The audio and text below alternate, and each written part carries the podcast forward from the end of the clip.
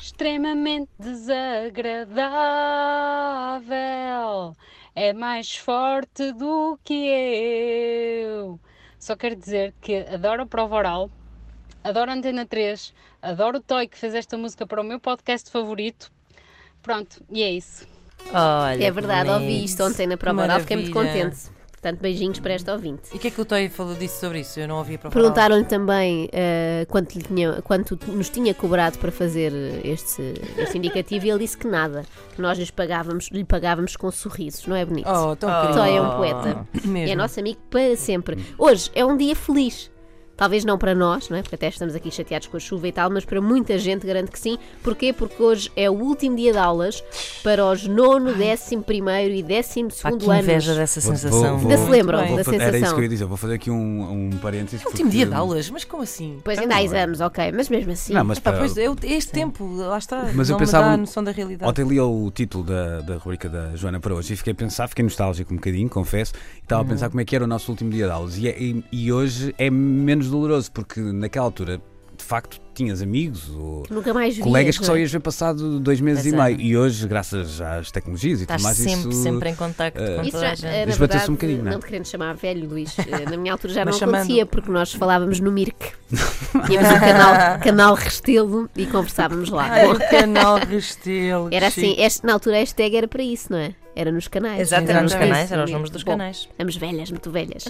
Eu sei que ainda vêm aí os exames, não é? Mas só o facto de não terem de acordar às 7 da manhã e poderem passar a tarde a estudar, e aqui o estudar está entre aspas, na esplanada, já é um upgrade significativo aos últimos meses. Por isso, aproveitem. Eu aproveito também para dizer a quem vai se submeter a exames eh, o que gostaria que me tivessem dito a mim há uns anos é que não é preciso estudar assim tanto. Eu sinto que decorei coisas a mais, coisas que depois não saíram nos exames e que habitam no meu cérebro desde então, ocupando espaço precioso. Por exemplo, eu sei que amanhã se assinalam os 524 anos da assinatura do Tratado de Tordesilhas. Muito bem. Das duas, uma, ou tornamos esta informação útil trazendo um bolo amanhã para celebrar, Claro. ou então foi mesmo uma perda Uma de tempo. tortilha, no caso, não Sim, é? sim. Um bolo que devemos partir ao meio, metade para Exato. vocês, metade para nós. Exatamente, exatamente. Tivesse Eh, aqui a Galvão é que fazia sentido. Pois é, claro. aqui- Se calhar vou levar-lhe, vou levar-lhe. um. Eh, nos últimos dias foram revelados os resultados do mais recente relatório do Instituto de Avaliação Educativa, meu Deus, sobre as provas da frição dos últimos dois anos e algumas conclusões são assustadoras, ou talvez nem tanto. A prova de aferição de História e Geografia foi feita por mais de 90 mil alunos. Quase metade, 45%, não conseguiu localizar Portugal no continente europeu, usando a Rosa dos Ventos. Eu primeiro pensei, tal como a Ana, chique burros. Mas depois pensei, espera lá, usando a rosa é. dos ventos tem rasteira, calma, confusão. calma. Afinal, eles tinham que perceber se era para este, para oeste, um bocadinho mais difícil. Eu consigo, calhar, é, usando a usando Rosa o Google Azevedo, Maps. que é esta jornalista. Vais. Mas usando o Google Maps. Usando é. o Google Maps. Eh, lá está para que é que eles precisam de saber. É Não a grande questão, é não é? verdade. Uh, nós gozamos muito com aqueles americanos que não sabem onde é Portugal, não é? Assim, um clássico, uh, que não fazem ideia do que é a Península Ibérica ou que, imagine-se, nunca foram àquele restaurante do arroz de tomate em Pombal. Mas enquanto nos fui. Não foste? Nunca. Ai, temos de tratar É disso. bom. Enquanto nos rimos deles, esquecemos destes pequenos portugueses, não é?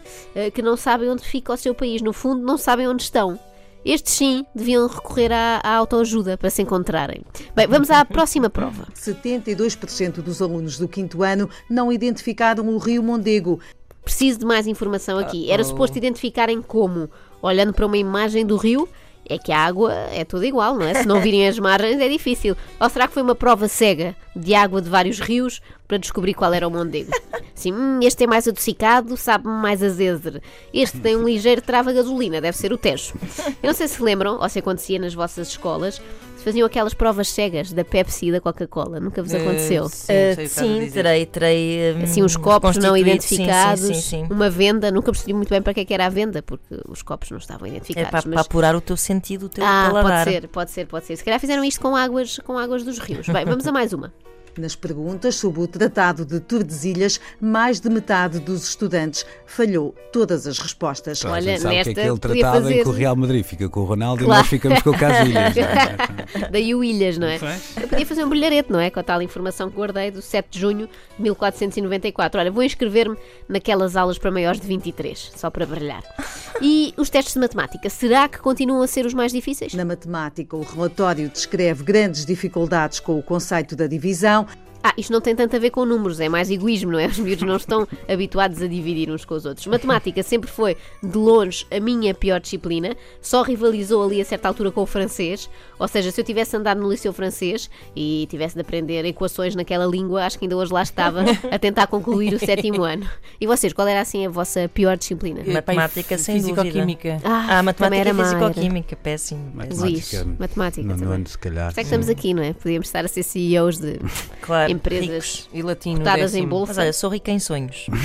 mas pobre em ouro, é onde eu queria chegar. Outra disciplina que eu não apreciava por aí além, não sei quanto a vocês, o Luís devia gostar, era a educação física. Por Ah, sorte, não. andei numa escola secundária que não tinha pavilhão, Ah, Por isso tinha só tanta inveja havia- dessas pessoas. Havia umas quantas escolas só havia assim. aula umas quatro vezes ao ano, quando não chovia, não estava vento, não era feriado e o professor não preferia ficar em casa a ler a bola, que também era uma coisa que acontecia muito. Mas antes de lá chegar, infelizmente, andei em colégios com ginásios cheios de equipamentos. O exercício é saltar à corda. 46% das crianças não conseguiram fazer seis saltos consecutivos. 40% não conseguiram dar uma cambalhota para a frente, levantando-se com os pés juntos. Vocês estão lá preocupados, mas isto para mim são boas notícias e só pecam por tardias, porque eu na altura era a única que não conseguia fazer estas coisas. Hoje em dia sentir-me-ia muito menos deslocada.